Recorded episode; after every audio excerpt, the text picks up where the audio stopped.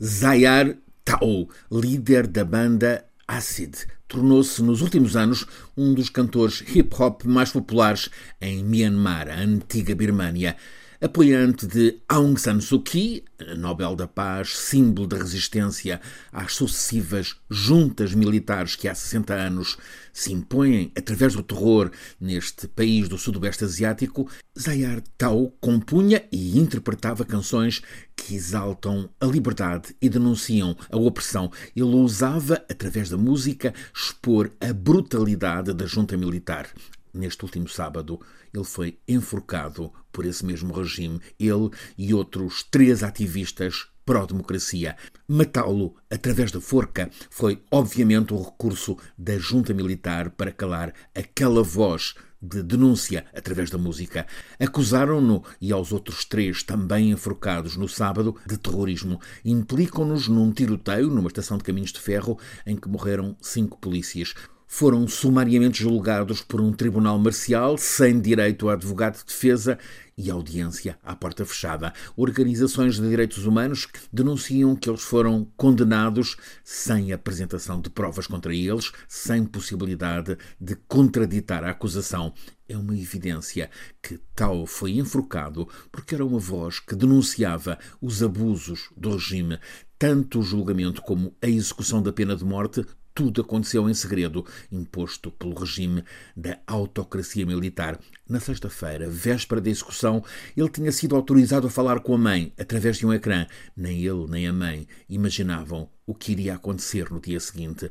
A Amnistia Internacional alerta que há mais de uma centena de condenados em condições idênticas de injustiça, neste momento nos braços da morte, em prisões de Myanmar. Mas apesar da brutalidade do regime, há resistência nas ruas. Desde quando, na segunda-feira, se soube dos quatro enforcamentos, sucedem-se manifestações de protesto na capital e noutras cidades. Há uma associação de apoio aos presos políticos. Contabiliza neste momento cerca de 12 mil presos políticos naquela ex-Birmânia. Anota exatamente 11.759, para além dos enforcamentos de sábado passado, com os quais o regime também terá querido mostrar os meios a que recorre para sufocar a contestação, há 2.114 apoiantes da Nobel. Aung San Suu Kyi que foram abatidos a tiro desde o golpe militar há 18 meses. O golpe dos generais foi consumado em 1 de fevereiro do ano passado, o dia em que iria tomar posse o governo de Aung San Suu Kyi. O partido que ela lidera tinha sido eleito por maioria absoluta. Já há 30 anos tinha acontecido o mesmo. A dama, como ela é conhecida, ganhou as eleições, mas a junta militar anulou esse voto. Os generais tomaram o poder na Birmânia há 60 anos, 1962.